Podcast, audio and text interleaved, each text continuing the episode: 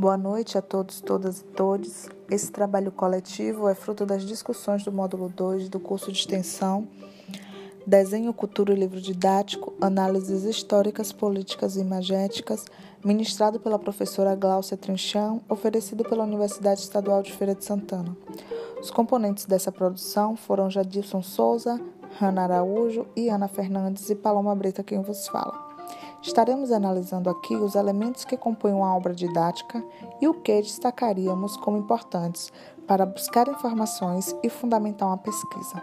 Esperamos que essa produção traga possíveis reflexões e contribuições na formação de vocês.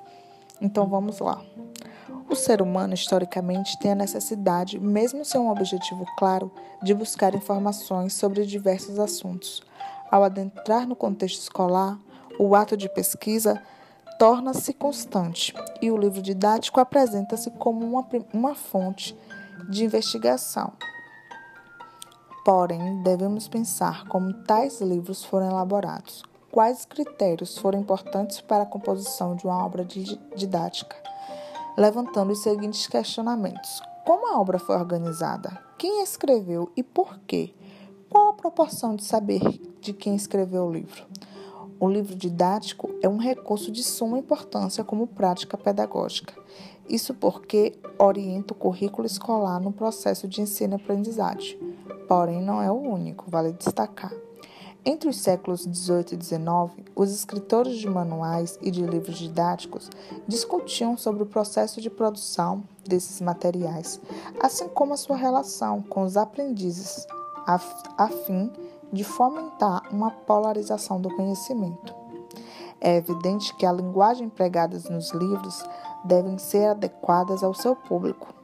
Porém, no texto intitulado Entre o Belo e o Útil, Manuais e Professores de Desenho no Brasil do século XIX, o autor Renato Palumbo mostra que outro fator importante deve se observar que é a circulação, a utilização e a coerência entre o conteúdo desses materiais com a prática docente. No mercado editorial, alguns materiais acabam ganhando maior propagação e visibilidade que os outros, mas isso não significa que o conteúdo de um seja inferior que o do outro, ou que o mesmo não possua serventia. Ainda quando pensa-se em como a obra foi organizada, devemos lembrar quem está por trás disso, pois, ao retornarmos para o módulo 1, aprendemos que o Estado e o capitalismo desejam formar uma sociedade alienada. E, de acordo com Palumbo, é possível perceber que o desenho era predominantemente de um público-alvo. Com isso, compreendemos que, ao se escrever um livro, os conteúdos são organizados para um determinado grupo específico. Com relação ao autor da obra, este escreve algo porque tem o objetivo de, segundo Foucault, analisar os diversos aspectos de um debate histórico que entusiasma periodicamente a comunidade científica internacional. Com isso, podemos perceber que o autor é aquele que dá a inquietante linguagem da ficção, suas unidades, seus nós de coerências e sua inserção no mundo real.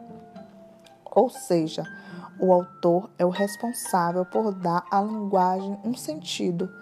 Este faz com que os textos e as imagens presentes no livros didáticos possuam sentidos.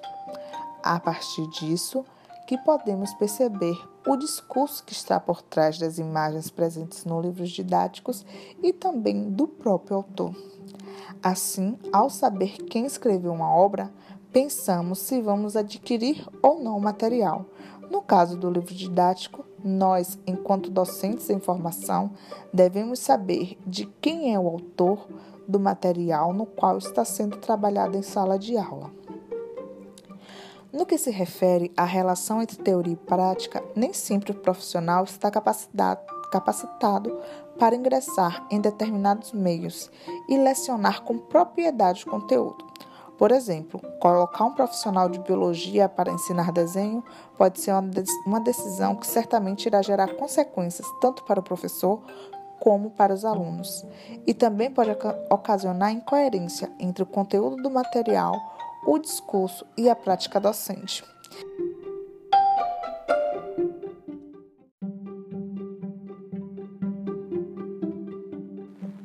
Infelizmente, essa realidade encontra-se presente em diversas escolas da atualidade, principalmente nas públicas, as quais os professores acabam pegando disciplinas que não condizem com a sua formação, com a justificativa que se precisa cumprir sua carga horária.